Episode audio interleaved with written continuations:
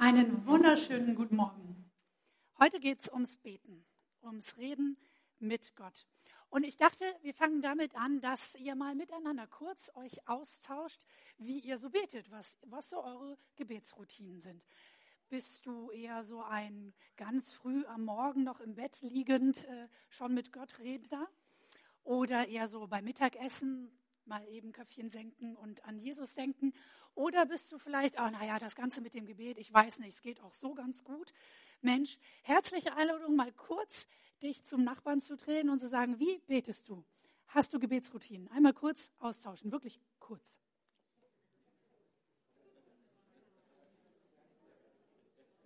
Ist sehr schön, euch hier alle so zugewandt äh, zu sehen. Ich unterbreche euch ungern. Ihr dürft später nach dem Gottesdienst noch weiter miteinander ins Gespräch kommen. Denn es geht heute darum, wie kommen wir ins Gespräch mit Gott? Wie reden wir mit ihm und wie gestalten wir unsere Kommunikation mit ihm? Und es soll heute nicht so sehr darum gehen, wie häufig wir beten oder wie lange wir beten. Das haben wir jetzt mit dem kleinen Austausch sozusagen schon abgefrühstückt, sondern wir gucken in das neunte Kapitel des Daniel-Buches und äh, wir schauen mal, was wir da für Impulse für unser Gebetsleben finden. Hier wird immer noch gemurmelt. Ich muss euch mal, kennt, kennt ihr den Schweigefuchs? Ne? Da muss man, äh, genau, den kennt meine Tochter Lotte aus der Schule. Daniel betet. Wir haben ihn, haben ja jetzt diese Predigtreihe mit äh, Daniel gerade hinter uns, beziehungsweise schließen sie heute ab. Und uns ist Daniel als ein Beter in schwierigen Zeiten begegnet. Ein Beter, der eine große Gebetsroutine hat, dreimal am Tag gen Jerusalem. Und Jetzt gucken wir mal in ein Gebet hinein, wie er das so formuliert und schauen mal, was da für uns so drin steckt. Babylon ist mal wieder im Umbruchsmodus, das haben wir schon ein paar Mal gehört. Und ähm, es gibt einen neuen Dienstherren, Sachen sind im Umbruch und Daniel betet. Ich lese aus Kapitel 9 die Verse 2 und 3. In seinem ersten Regierungsjahr, also das ist jetzt nicht Daniel, sondern Darius, der König zu der Zeit war, in seinem ersten Regierungsjahr erforschte ich, Daniel, die Schriften. Einst war ein Wort des Herrn zum Propheten Jeremia gekommen, Jerusalem soll 70 Jahre lang verwüstet sein. Ich versuchte herauszufinden, was es mit dieser Zahl auf sich hat. Ich wandte mich an Gott, den Herrn, um zu beten und zu bitten. Ich fastete, zog ein Trauergewand an und streute Asche auf meinen Kopf. Ein kurzer Doppelpunkt und lasst uns einmal diesen Vorspann zum eigentlichen Gebet anschauen. Denn ich denke, dass da schon ein erster Schlüssel, ein erster Impuls von Daniel neben dem offensichtlichen Fasten und Zeichen von Demut drinne sein kann. Daniel startet sein Gebet mit dem Wort Gottes. Er schaut sich ein Stück Bibel an und forscht. Wir sehen, wir sehen ihn hier als ein Bibelleser, zumindest die Bibel, die ihm damals zur Verfügung stand. Hier ist es Jeremia. Wir lesen, es ist ungefähr so in der Mitte der Schriften von Jeremia. Und da geht es um die Länge des Exils. Diese Zeit, diese Zahl von 70 Jahren erschien Daniel so fast am Ende, könnte jetzt irgendwann mal um sein und so durchforscht er das, was ihm an Bibel zur Verfügung steht und studiert und daraus folgt ein Gebet. Das, was er liest, fließt hinüber in sein Gebet. Vielleicht ist er damit einer der Vorläufer der Lectio Divina, ne, wo es darum geht, meditativ sich der Bibel zu widmen und während man Bibel liest zu beten. Aber er guckt auch ganz genau hin und setzt sich mit seinem Text auseinander. Probiere sowas ja gerne mal aus und im Augenblick lesen Lotte und ich, das ist meine äh, neunjährige Tochter, abends immer Kinderbibel. Wir sind mitten im Alten Testament, äh, also nee, ja, am Anfang Mose, Mose sind wir gerade.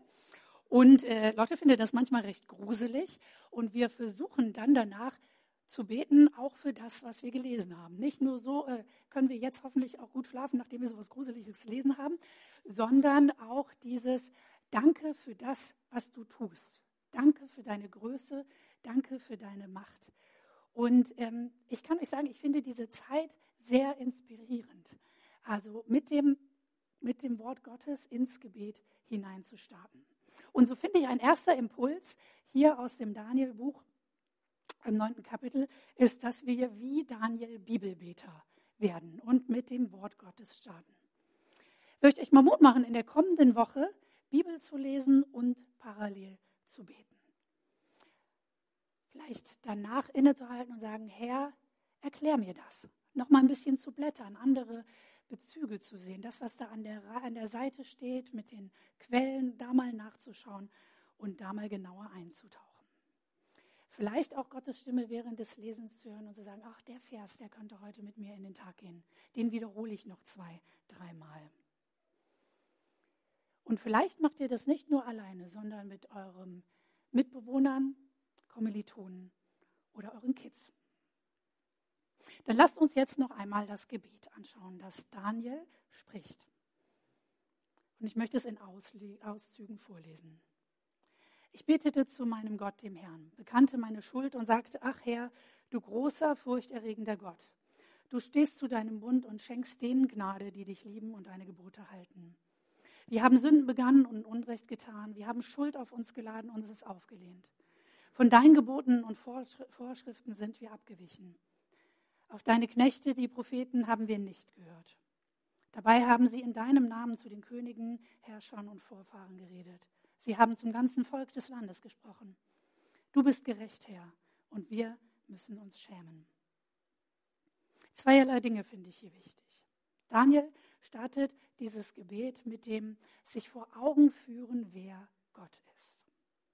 Und macht sich klar, mit wem er es zu tun hat, mit wem er in Kommunikation tritt, zu wem er das Gebet spricht. Ach Herr, du großer, du furchterregender, das ist eher so ehrfurchtgebietender Gott. Du bist treu und du bist gnädig. Er macht sich klar, wie groß Gott ist, vergegenwärtigt sich, wer Gott ist und stellt sich ihn so vor, nimmt sich eine Eigenschaft, ein Attribut Gottes und stellt sich ihn vor Augen. Klarstellen, wer Gott ist, steht hier an erster Stelle und es durchzieht sein ganzes Gebet. Heute Morgen haben wir im ersten Lied gesungen, Gott, du bist größer. Wir haben den Schöpfer besungen, haben dieses Attribut Gottes herausgenommen und unseren mächtigen Gott Lob zugesungen. Was für ein Geschenk, dass wir mit diesem Gott unterwegs sein können. Wie wichtig, dass wir uns vor Augen führen, wie groß Gott ist. Ganz groß und im Gebet, durch das Reden mit ihm und im Geist, doch ganz nah. Gott Schöpfer, der mir ganz nah kommt. Und so möchte ich euch in einem zweiten Impuls mitgeben, beim Gespräch mit Gott nicht ganz am Anfang die Anliegenliste zu haben, was denn alles anders sein könnte oder was wir uns denn wünschen, sondern zu betrachten, wer Gott ist, ihn uns vor Augen zu führen, wie einen Freund, den wir begrüßen und wo wir sagen, wie toll dich zu sehen, toll, dass du da bist, toll, dass du für mich bist. Aber Daniel bleibt nicht bei diesem bewusst vor Gott treten stehen, sondern er, er blickt auf Israel und er blickt auf sich selbst. Und ich habe es euch eben vorgelesen, er zieht ein Fazit, sie haben es vergeigt. Sie haben es vermasselt. Er betet, er betet wiederholt, indem er Sünde gesteht, indem er Unrecht bekennt, das auf, die auf sich geladene Schuld vor Gott bringt. Und es geht Daniel hier nicht so sehr um die Schuld, die ihm angetan wurde. Ich meine, wir haben es in den letzten Wochen gehört, er, da hätte ja wirklich einiges zu beklagen. Er kümmert sich hier nicht so sehr darum, wie er verwundet, verletzt, gekränkt, betrogen oder auch äh, verleumdet oder verpetzt wurde. Nee, er schaut nicht auf dem Fenster, aus dem Fenster oder was ihm andere getan, getan haben, sondern er schaut in den Spiegel. Daniel gesteht und bekennt seine eigenen Versäumnisse, Fehler und Fehltritte und er identifiziert sich mit den Fehlern, mit der Schuld seines Volkes. Das fällt uns, glaube ich, ein wenig schwer nachzuvollziehen, weil wir ja in einer Gesellschaft leben, in der das Ich so im Vordergrund steht, wo es um den Einzelnen geht und um die Selbstverwirklichung jedes Einzelnen. Und wenn wir aber bedenken, in welcher Kultur Daniel lebte, wie anders auch andere Kulturen heutzutage noch sind, wo das eigene gar nicht so diese Prominenz hat, sondern wo das Kollektive, das Gemeinsam und auch das Gemeinsam vor Gott stehen noch viel wichtiger ist. So richtet Daniel hier seinen Blick auf das Vermasseln. Das Vermasseln des Vorläufers der Gemeinde, nämlich des Vorläufers des Volkes Gottes. Das Vermasseln der Gemeinde. Und Daniel geht nicht so sehr ins Detail und sagt, das und das und das und das und das haben wir falsch gemacht, sondern er spricht eher so genereller Natur. Er betet vom Nichthören auf Gottes Stimme. Ein Taubstellen. Und seitdem ich Hörgeräte habe, verstehe ich das mit dem Taubstellen noch mal viel mehr, als ich das vorher verstanden habe. Ne, einfach rausnehmen und dann hat man nichts mehr, äh, hört man, hört man deutlich schlechter. Er betet von dem Nichthören. Nichthören auf den Weg, den Gott eigentlich vorgezeichnet hat, den Gott gerne hätte. Er betet davon, nicht die Aufmerksamkeit Gott zu schenken, sondern anderen Dingen, mit anderen Dingen beschäftigt zu sein. Und er betet vom gegen die Gebote und Weisungen, gegen die Maßstäbe Gottes zu rebellieren. So ganz wie die Schlange im Garten. Ist das wirklich das, was Gott gesagt hat? Gottes Autorität in Frage stellen. Hören und nicht befolgen. Er betet vom Begehen von Unrecht und Schuld von zerbrochener Beziehung zu Gott und zueinander. Und wenn man das so aufdröselt, wird es ein wenig ungemütlich, denn irgendwie merkt man es ja, ja, wir vermasseln es auch. Immer wieder, als Gemeinde, als Kirche, lokal und global und als Einzelne. Denn die Welt wäre nicht, wie sie ist, wenn wir nicht auch so wären, wie wir sind. Und dass in unserer Welt was schief läuft, dafür brauchen wir noch nicht mehr wirklich viel Medienkonsum zu nutzen. Fängt, bei, fängt vor unserer Haustür an und in unserem Alltag. Manchmal stellen wir auch auf taub und sind bewusst oder unbewusst rebellisch. Wir verletzen einander, finden Ausreden, statt uns zu entschuldigen, verdrehen die Wahrheit ein kleines bisschen, um besser dazustehen, sind untreu in Gedanken und Taten. Unsere Wäsche ist auch nicht weiß. Wer von euch ohne Schuld ist, soll den ersten Stein werfen. Das hat Jesus zu den Männern gesagt, die die Frau steinigen wollten in Johannes 8. Wie viele Steine flogen? Keine einziger. Wie genau Jesus doch wusste, wie es um seine Zuhörer stand. Und wie genau Jesus weiß, wie es um uns und unseren Zustand steht. Er gibt dieser Frau einen Auftrag. Geh hin und sündige hinfort nicht mehr. Jesus konfrontiert Schuld, sieht sie und beauftragt so nicht weiterzumachen, umzukehren. Und dieser Auftrag, diese Einladung steht auch heute vor jedem Einzelnen von uns. Und wir wären verloren, hätten wir nicht so einen großen Gott, der für uns ist der sich für uns hat schlagen lassen, bestrafen lassen und für unsere Schuld ans Kreuz gegangen ist, der uns freispricht. Und hier bin ich so dankbar, dass ich nicht zur Zeit Daniels lebe, sondern dass ich dieses Gebet von Daniel aus der Nachauferstehungsperspektive anschauen kann. Dass ich Vergebung noch mal so viel klarer vor Augen gezeigt bekomme, als das für Daniel war. Denn wir dürfen wissen, dass Gott in Jesus Mensch wurde der uns gezeigt hat, wie er sich Leben vorstellt, der es uns vorgelebt hat, uns eingeladen hat, es ihm gleich zu tun und ihm zu folgen, der für uns und auch wegen uns und unserer Schuld am Kreuz den grausamsten Tod gestorben ist, aber der auch auferstanden ist. Für uns, also auch für dich. Nicht aufgrund unserer Errungenschaften oder weil wir so toll sind, sondern aus Gnade und Barmherzigkeit weil er uns liebt. Danke, Jesus. Und so möchte ich den dritten Impuls, möchte ich euch einladen, Schuld vor Gott zu bringen. Wo habe ich, wo hast du nicht hingehört? Wir werden gleich nach der Predigt nochmal zwei Lieder haben, bevor wir mit dem Abendmahl anfangen. Und in Communio haben wir das Kreuz wieder in die Mitte gestellt. Und vielleicht ist es für dich dran, mal in Bewegung zu kommen und Sachen vors Kreuz, ans Kreuz zu bringen. Vielleicht willst du, wie Daniel, wie wir es ja von ihm schon in der letzten Woche gehört haben, niederknien, um deiner Demut und deiner Schuld Ausdruck zu verbringen. Die Einladung, den Impuls, bringt ihm, was euch von ihm wegziehen will. Fragt ihn um Hilfe und Vergebung. Wo, hin, wo ihr nicht hingehört habt, wo ihr nicht befolgt habt. Bringt, ihm, bringt es mit ihm ins Reine. Wir feiern danach Abendmahl und haben dann dort den Gnadenzuspruch Gottes in Wein und Brot und dürfen das feiern. Nachdem Daniel eben in diesem Gebet so sozusagen reinen Tisch gemacht hat, kommt er zur Bitte. Und spätestens an der Stelle passt das mit dem leidenschaftlich werden. Leidenschaftlich kommt er zu einer Art Höhepunkt des Gebets, bevor dann als Antwort ein Engel zu Besuch kommt. Nur mal so nebenbei. Ich lese nochmal aus Kapitel 9, Vers 17 folgend. Und nun, unser großer Gott, hör das Gebet deines Knechts und seine Bitte. Lass dein Angesicht leuchten über deinem Heiligtum, auch um deiner selbst willen, Herr. Mein Gott, verschließe deine Ohren nicht, öffne deine Augen und sieh auf die Trümmer Jerusalems. Sieh auf die Stadt, die dir gehört. Wir wenden uns mit unseren Bitten an dich. Nicht, weil wir gerecht gehandelt hätten, sondern im Vertrauen auf dein großes Erbarmen. Herr, hör hin.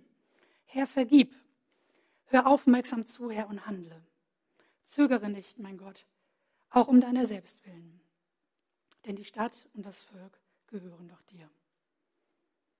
Das Gebetsanliegen hier ist Jerusalem, der Ort der Gemeinschaft mit Gott, Gottes Heiligtum. Der Ort, an dem sich Gott in seiner Heiligkeit gezeigt hat, mitten unter ihnen war. Ein besonderer Ort für Daniel, trotz all der Jahre, die er schon weg war, die er schon in einer anderen Kultur gelebt hat. Und er bringt sein Gebetsanliegen vor Gott, bittet ihn um sein, Anle um sein, um sein Handeln. Morgens im Kontext machen wir das ebenfalls. Wir haben so eine Anliegenliste beziehungsweise eine, ein Anliegentor, wo Menschen, die in den äh, Kontext reinkommen und in den Gewölbekeller reingehen, ganz am Ende ihr Gebetsanliegen festmachen können. Und so beginnen wir den Tag, wenn wir eine Morgenschicht haben, damit diese Anliegen vor Gott zu bringen. Anliegen, uns mit den Anliegen anderer eins zu machen. Die können ganz unterschiedlicher Natur sein, von bitte betet für meinen Vater bis hin, oh, ich brauche Heilung. Und so haben wir, habe ich gemerkt, dass dieses für andere einstehen, die Anliegen anderer ernst zu nehmen, wichtig ist. Und so möchte ich euch darum bitten, in einem letzten Impuls, lasst uns auch beten für die Anliegen der Gemeinde. Lasst, uns darauf, lasst euch darauf ein, mal bis Ostern einen Fürbittenkalender mitzubeten. Den bekommt ihr am Ende des Gottesdienstes am Ausgang mit lauter Anliegen, die den CT und ein bisschen darüber hinaus betreffen. Wir wollen uns ja nicht nur um uns drehen. Und ich bitte euch, damit einzustimmen und mit für diese Anliegen zu beten. Ganz gleich, ob ihr morgens im Bett betet, ganz gleich, ob ihr mittags beim Essen an Jesus denkt, betet für diese Anliegen. Lasst mich noch einmal zusammenfassen die vier Impulse, die hier im neunten Kapitel zum Thema Gebet drin sind. Sei ein Bibelbeter. Ein guter Startpunkt fürs Gebet ist Gottes Wort. Lade euch ein, in der kommenden Woche, wenn ihr, wenn ihr lest und wenn ihr beten wollt, die Bibel zur Hand zu nehmen. Und als zweites, macht Gott am Anfang eures Gebetes groß. Lasst ihn den Platz, der ihm gebührt. Gott ist Gott und ich bin es nicht. Der dritte Impuls, und das ist für das Jetzt, bekennt, was euch von Gott wegziehen will und bringt es vor ihn. Dazu könnt ihr gerne ins Kommunion gehen, wenn ihr das mögt.